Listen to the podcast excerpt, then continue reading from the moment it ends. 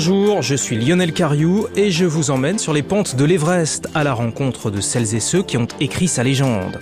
Bienvenue dans la saison 3 de La Folie des Hauteurs, le podcast montagne de France Bleu Isère, en partenariat avec Alpine Mag et réalisé par Simon Berthier. Épisode 5, Marc Battard, le sprinter de l'Everest. Voici l'histoire d'un grimpeur tout à fait à part. En 1988, Marc Battard est le premier à gravir l'Everest en moins de 24 heures et sans oxygène. Au-dessus de 8000 mètres d'altitude, il fait preuve d'une aisance insolente. Mais Marc Battard est aussi un écorché vif, souvent incontrôlable et fâché avec beaucoup de monde. J'ai voulu voir ce qu'il en était, comprendre qui se cachait derrière cette incroyable ascension express, derrière ce record qui 34 ans plus tard tient toujours. Alors je lui ai proposé une petite séance d'escalade et il m'a emmené près de chez lui dans les monts d'Auvergne. Maintenant, je peux le dire, j'ai grimpé avec le sprinter de l'Everest.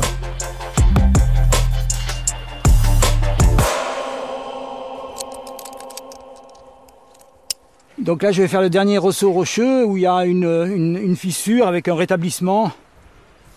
Voilà, un joli passage de fin. Allez.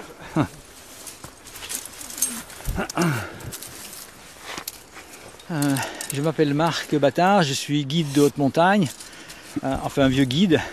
Et euh, ben oui, ça fait 50 ans exactement que j'ai passé mon diplôme de, de professionnel. J'ai passé l'aspirant guide en 1972, ça fait 50 ans pile. Je me suis installé ici dans cette région de le nord de l'Auvergne, massif des Combrailles. Donc là, j'essaye de choper une fissure pour pouvoir passer le passage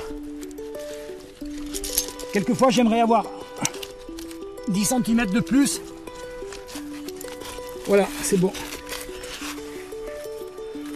On est au mois de mars 2022 et à 70 ans, Marc s'apprête à repartir pour l'Everest. Après son record de vitesse en 1988, il veut être le grimpeur le plus âgé à parvenir au sommet sans oxygène supplémentaire.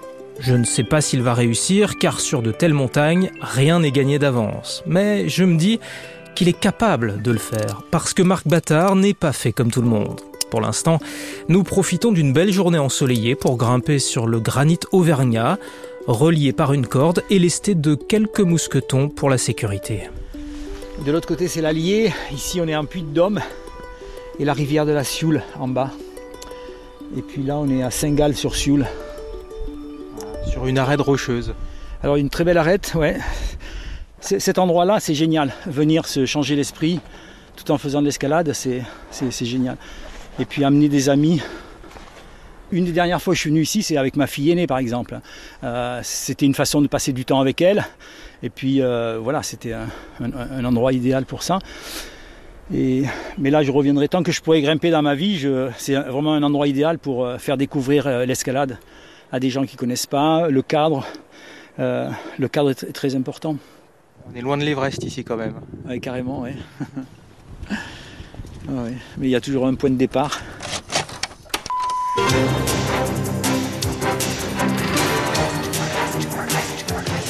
L'exploit dont je vous parlais il y a un instant, eh bien, ça se passe à l'Everest. Euh, celui qui l'a réalisé, c'est un Français, Marc Battard. Là, vous voyez euh, Marc Battard à, à l'entraînement.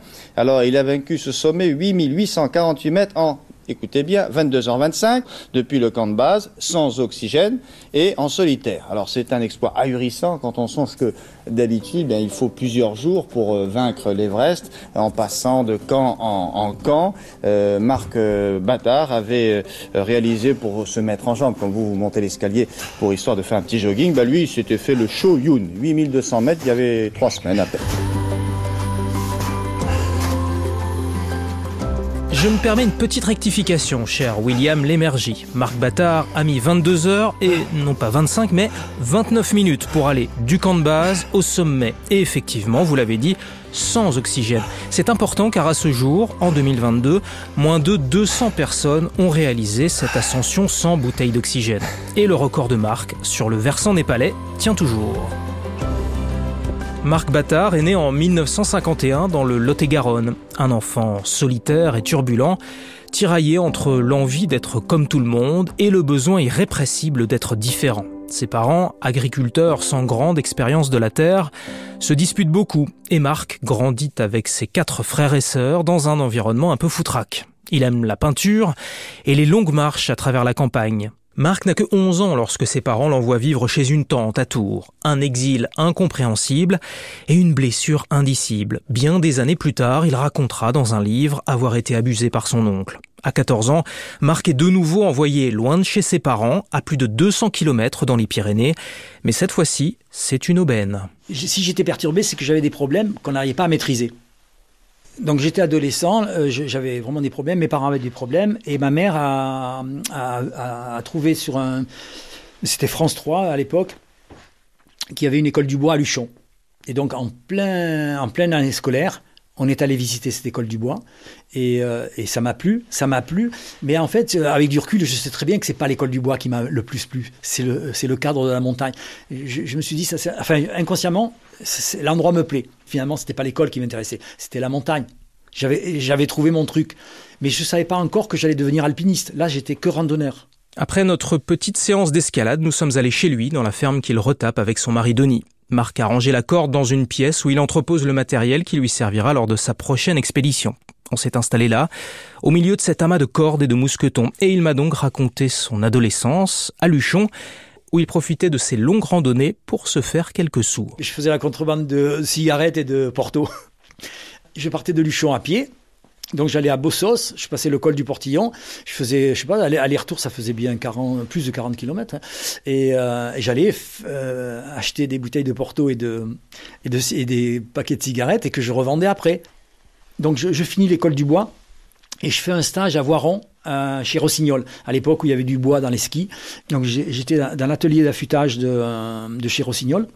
Et là, j'ai rencontré quelqu'un qui faisait de la montagne et, qui m'a proposé d'aller faire euh, de l'école escalade dans les gorges du Crocet avec le club de montagne qui s'appelle Amitié Nature. Et, du coup, j'avais peur. Hein. J'angoissais un petit peu d'aller dans, un rocher d'escalade, mais j'y suis allé. Et finalement, là, j'ai vu que j'étais fait pour ça. C'est fou hein, parce que je suis très nerveux. Mais quand j'ai grimpé dans le rocher, ben, euh, voilà, j'aimais ça. J'aimais ça j'ai vu que ça, marchait super bien. Et du coup, euh, c'est là que j'ai décidé de, ben de, de, devenir guide, vraiment guide. Trois ans après avoir découvert l'escalade près de Grenoble, Marc Battard est donc admis à l'école des guides de haute montagne, l'ENSA, à Chamonix. Désormais, la montagne, c'est toute sa vie. En 1975, il découvre la très haute altitude. À 23 ans seulement, il escalade son premier sommet de plus de 8000 mètres, le Gasherbrum 2, à la frontière entre le Pakistan et la Chine. Et puis, en l'espace d'à peine 10 mois, entre décembre 1987 et septembre 1988, il va réaliser une incroyable série en gravissant pas moins de 4 sommets de plus de 8000 mètres. Et sans oxygène, c'est du jamais vu. Tout commence par le Dolaguiri en hiver.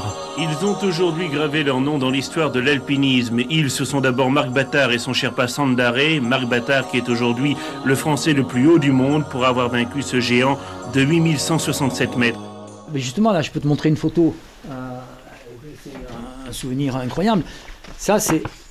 Euh, donc c'est un hiver là, euh, on, on arrive pour être à l'abri du vent, parce que la, vraie voie normale, elle arrive par derrière. Là. Et nous, on est arrivé par là parce qu'il y avait trop de vent. Et attends, il faisait, euh, le thermomètre était bloqué à moins 50. Et on avait des rafales de vent, avec l'anémomètre comme ça, là, tu vois. On, avait des rafales de vent qui, arrivaient à bloquer l'anémomètre à 200. C'est-à-dire, il y avait des rafales de vent qui, qui dépassaient les 200 à l'heure, arriver sur l'arête. Cinq mois plus tard, il est au pied du Makalu, la cinquième montagne du monde. Pendant 20 jours, il va équiper de cordes fixes le très difficile pilier ouest avec l'aide de deux Népalais, Iman Gurung et Ongel Sherpa. Puis le 26 avril 1988, dans l'après-midi, il quitte le camp de base pour une ascension solitaire et sans oxygène. Le lendemain, 27 avril, à 9h45, il est sur la cime du Makalu, à près de 8500 mètres d'altitude. Ce matin-là, Marc Battard n'est pas encore sur le toit du monde, mais il est au sommet de son art. Mon plus beau projet, ça, a été le pilier du Makalu. Bon, c'est pas connu par le grand public, mais c'est connu par les spécialistes, parce que c'était voilà un engagement, un truc très important. Le gros avantage du pilier du Makalu, c'était à l'abri des risques objectifs. il n'y a pas de chute de sérac, il n'y a pas de risque d'avalanche. Donc c'était vraiment un itinéraire au niveau de la sécurité qui était parfait. Donc je me suis préparé, j'ai fait l'acclimatation, j'ai rééquipé des passages de cordes avec l'aide de mes, euh, mes amis qui sont malheureusement morts dans des avalanches, dans des expéditions, une expédition italienne une expédition française. Ça c'est catastrophique. Et puis après, une fois qu'on avait équipé, que j'avais équipé le, le pilier ouest Macalu, ben, j'ai pas, je suis parti. Donc, je suis arrivé là-haut dans une forme vraiment exceptionnelle. Et ça, c'était bien parce que je, préparais l'Everest. Donc, euh, c'est pour ça que j'ai eu l'idée de, de, faire le camp de base sommet du Makalu non-stop en préparation de faire l'Everest en moins de 24 heures. Alors forcément, quand je fais le, le, camp de base le plus bas du Makalu euh, au sommet, je mets 18 heures. Forcément, euh, j'étais convaincu que l'Everest, j'allais le réussir, mais quoi que c'était pas gagné. Car Marc Battard le sait, pour se faire connaître du grand public, il faut aller plus haut et plus vite que tous les autres. C'est le projet Everest 88, soutenu par Valéry Giscard d'Estaing, ancien locataire de l'Élysée, à l'époque président de région.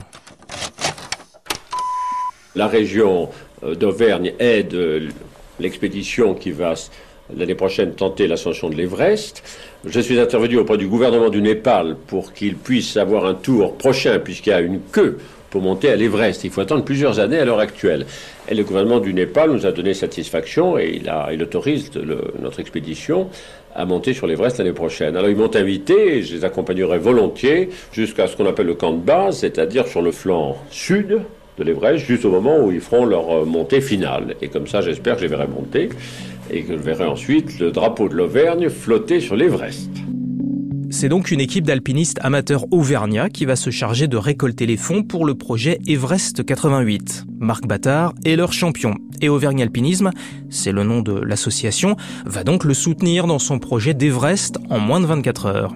Peu à peu, l'équipe se monte et s'étoffe. Jean-Marc Boivin est invité à se joindre à l'aventure. Lui veut s'offrir le premier vol en parapente depuis le sommet, et pourquoi pas aussi la première descente à ski. Son histoire, je vous l'ai racontée dans le précédent épisode de La folie des hauteurs. Bon, pour revenir à l'expédition Everest 88, il se trouve que la bonne entente de départ va tourner au vinaigre et le groupe ne tardera pas à éclater. D'un côté, Marc Battard, et de l'autre, eh bien les autres. La raison de la brouille Une histoire d'autorisation, m'explique Marc. Il est le titulaire officiel du permis d'ascension pour tout le monde. Et il considère que l'équipe auvergnate de Jean-Marc Boivin n'est pas vraiment dans les clous en ce qui concerne les descentes à ski et en parapente. De rage, Marc Battard ira jusqu'à jeter une paire de skis dans le torrent. Et parce qu'il n'avait pas l'autorisation. À ce moment-là, c'est pas pareil que maintenant. Il n'avait même pas l'autorisation de sauter en parapente. Donc, comme le vrai chef d'expédition, c'était moi, c'est moi qui risquais les problèmes à l'origine, c'était mon expédition. Et, euh, et, en fait, on a dépensé beaucoup plus d'énergie, euh, tout ça, pour les autres, que pour celui qui était à l'origine. Alors moi, comme j'ai pas un caractère peut-être très très facile et très conciliant, mais, euh, mais, mais j'aime l'esprit d'équipe quand même. C'est vraiment... Euh... Pourtant, ça, voilà, ça a clashé. Ah quoi. Ça a clashé, ouais. Ça a clashé, ouais. Bref, drôle d'ambiance au pied de l'Everest. C'est vrai aussi que le Lot-et-Garonne n'a pas un caractère facile.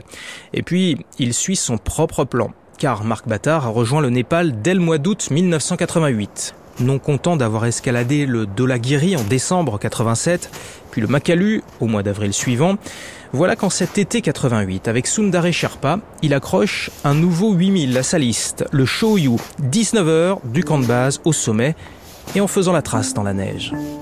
Le Shoyu en poche, sans transition, il prend la direction du camp de base de l'Everest. Marc Battard est déjà acclimaté alors il fonce. Donc j'arrive du Choyu. Euh, quand j'arrive à Lobuche, en pleine forme. Lobuche est situé à 4900 mètres d'altitude. C'est le dernier village avant le camp de base de l'Everest où sept équipes sont déjà à pied d'œuvre. Là, j'apprends que le, les, les, expéditions sont arrivées à peu près au camp 3, à 7000, et que la neige est dure. Donc, j'ai pas besoin d'attendre que la trace soit faite. Donc, finalement, je pars directement de l'Auboutier, je me dis je vais faire ma première tentative directe. Parti le matin de l'Auboutier, Marc Battard arrive au camp de base de l'Everest le 12 septembre à 13h. Sur place, il négocie un droit de passage avec les Américains qui ont équipé d'échelles et de cordes fixes l'Icefall, la cascade de glace qui se trouve au pied de la montagne. Voilà notre alpiniste délesté de 5600 dollars, lui qui est déjà perclus de dettes. À 17h, il avale une assiette de frites et trois œufs. À 20h, il se met en route pour le sommet.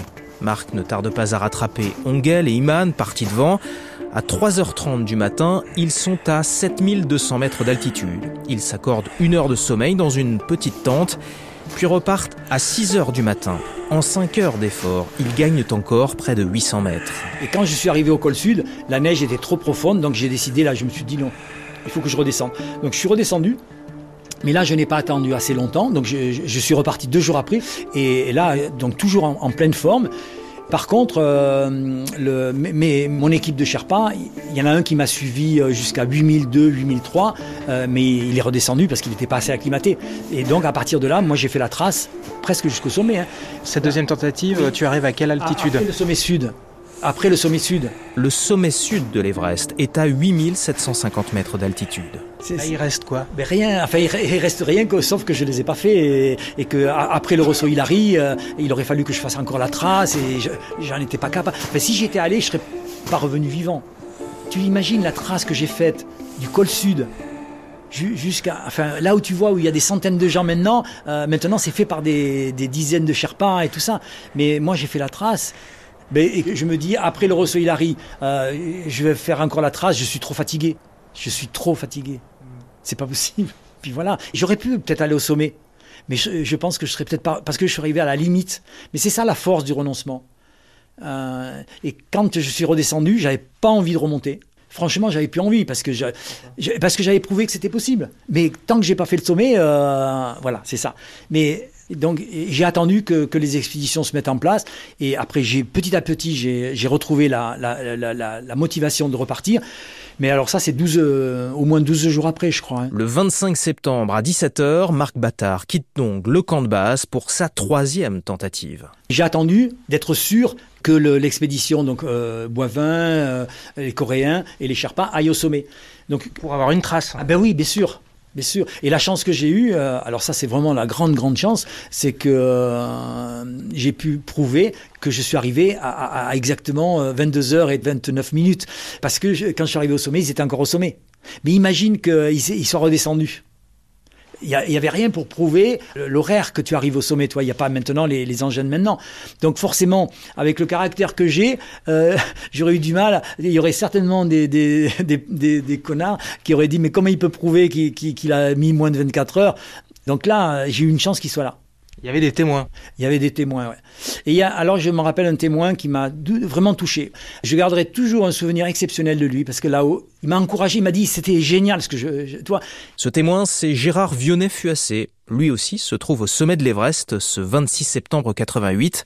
Il est dans l'équipe de Jean-Marc Boivin. Dans, dans notre conflit qu'on a eu, finalement, j'ai emmerdé pas mal de monde. Mais en même temps, l'attitude de Gérard, quand il me voit arriver là-haut et que lui, bon, il est avec de l'oxygène et tout ça, bon, eh ben, il voit bien que j'ai galéré quand même, c'était pas évident. Donc, je garderai toujours un grand, grand souvenir de, de l'accolade qu'il m'a fait. Ouais, c'était vraiment. Et puis, bien sûr, Michel Metzger, euh, qui est un copain de longue date. Michel Metzger, arrivé 30 minutes plus tôt, est le premier Français à gravir l'Everest sans oxygène. Quant à Marc Battard, il remporte son pari et devient le premier alpiniste à gravir le toit du monde en moins de 24 heures. Et ça n'a pas été facile. Ah ben, le, plus, dur de dur, c'est euh, c'est après le col sud, je pense. Après le col sud, ouais. ouais, ça, ça a été... Ça. À la fin, je marchais quoi Un quart d'heure, je vomissais. Voilà, j'avais rien à vomir, mais je vomissais quand même. Et après, je, retrouvais de l'énergie pour remarcher, euh, je sais pas combien, 15, 15, ou 20 minutes, je sais plus. Je faisais des, trucs comme ça. Moi, j'ai trouvé ça très très long, mais, je montais comme ça. Donc. Et puis après, quand je suis arrivé, ça je me rappelle très bien, je le dis dans mes notes, hein, euh, c'était la fin d'un calvaire d'arriver là-haut. Mais n'empêche que là-haut, j'étais quand même bien. Et puis moi, je me suis filmé moi-même, justement avec euh, la même caméra que ça. Ça, c'était la caméra que j'avais au sommet de l'Everest. Donc, euh, tu ne connais pas ça, c'est trop vieux. Euh, c'était la caméra la plus légère qui existait euh, à, l'époque. Ben, j'ai fait un panoramique avec une caméra comme ça et le piolet. Donc, j'avais encore de l'énergie. Mais avant, j'ai eu beaucoup de mal à mettre un pied devant l'autre parce que c'est vraiment, vraiment, il faut se dépasser. Mais au sommet, j'étais bien. En fait, on se croit épuisé, mais il reste encore de la ressource. Bon, ça ne peut pas aller non plus trop loin. Hein. parce que dis-toi bien quand même que hum, quand je suis parti de l'Everest, au, départ, je faisais 54 kilos. Je suis rentré, je faisais que 46. 46 kilos pour 1m67. Marc Battard est sec, mais il vient de décrocher le titre de sprinter de l'Everest. Un exploit salué comme il se doit à son retour en France.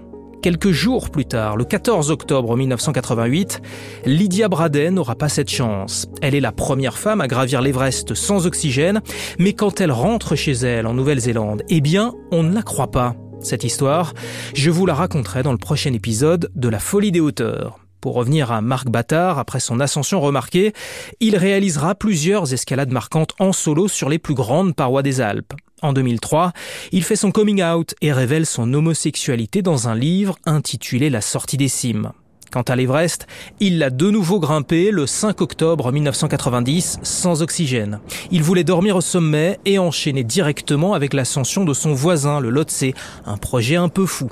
Mais là-haut, sur le toit du monde, recroquevillé dans un trou de neige, seul et en pleine nuit, Marc sent qu'il est en train de geler. Alors il redescend et quitte cet Everest qui lui a tant donné. Le, plaisir, il est euh, là depuis que j'ai fait l'Everest en 88. Je suis très content d'avoir fait l'Everest. Je suis très content d'être le premier à avoir fait l'Everest en Donc le bonheur, il dure jusqu'à la fin de tes jours. Euh, ça, me rappelle une fois, mon fils, euh, il, se, faisait, il se faisait du souci pour ma retraite. Et je lui ai dit, mais tu sais, euh, Alan, euh, même quand je serai dans une maison de retraite, je pourrais toujours gagner 2-3 sous à vendre mon Everest, parce que je, serai toujours le, premier à avoir fait l'Everest en moins de 24 heures. Donc voilà, donc ne te fais pas trop de, soucis. Euh, voilà. Et tu resteras le sprinter de l'Everest. Ouais, alors ça, j'aime pas ce titre, ça c'est sûr. Ah, ça a de la gueule quand même. Ouais, mais j'aime pas. J'ai jamais aimé. Euh, j'aurais mieux aimé que ce soit euh, le solitaire ou le caractériel de l'Everest. Ça m'aurait plus, plus. j'aurais mieux aimé. Au printemps 2022, à 70 ans, Marc Battard est donc retourné dans la vallée du Kumbu pour tenter son troisième Everest sans oxygène et en empruntant avec son équipe un nouvel itinéraire, une voie alternative qui évite la cascade de glace et qu'il juge plus sûr. Mais son expédition n'a pas dépassé les 6000 mètres d'altitude. Marc a jeté l'éponge j'ai perdu la motivation, dit-il, profondément déçu, et il a tourné le dos à la montagne des montagnes pour retourner chez lui dans le massif des Combrailles. C'était l'histoire de Marc Battard, le sprinter de l'Everest, La folie des hauteurs, le podcast montagne de France Bleu Isère en partenariat avec Alpine Mag. Réalisation Simon Berthier. Prochain épisode Lydia Bradet, seule sur le toit du monde.